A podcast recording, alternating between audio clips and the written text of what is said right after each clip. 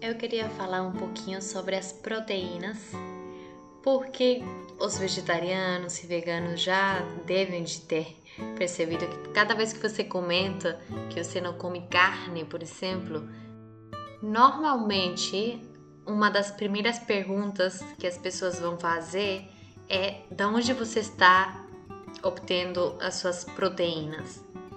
Eu queria falar um pouquinho sobre as proteínas porque realmente proteína é um mito. É, proteína, quase tudo tem proteína porque muita gente não, nem sabe o que são realmente as proteínas. As proteínas são cadeias de aminoácidos e são encontradas na maioria dos alimentos que a gente consome. Tá bom, talvez não na maioria, mas em grande parte dos alimentos que a gente consome. E é engraçado que, por exemplo, as pessoas achamos que comendo carne vamos obter uma proteína, né? Vamos obter proteínas. E a questão aqui eu me pergunto, por exemplo, a gente comendo boi, come a proteína que está na carne do boi, mas de onde tirou esse boi a proteína? Tá? Na carne do boi, sendo que sendo que o boi não come carne. Então, a questão é que nós somos proteína, porque nós somos carne.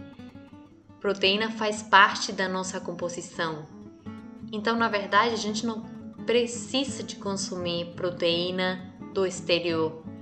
E muitas das doenças que a gente conhece hoje em dia são geradas justamente porque a gente consome proteína demais que o nosso corpo não pode usar se essa proteína entra nele.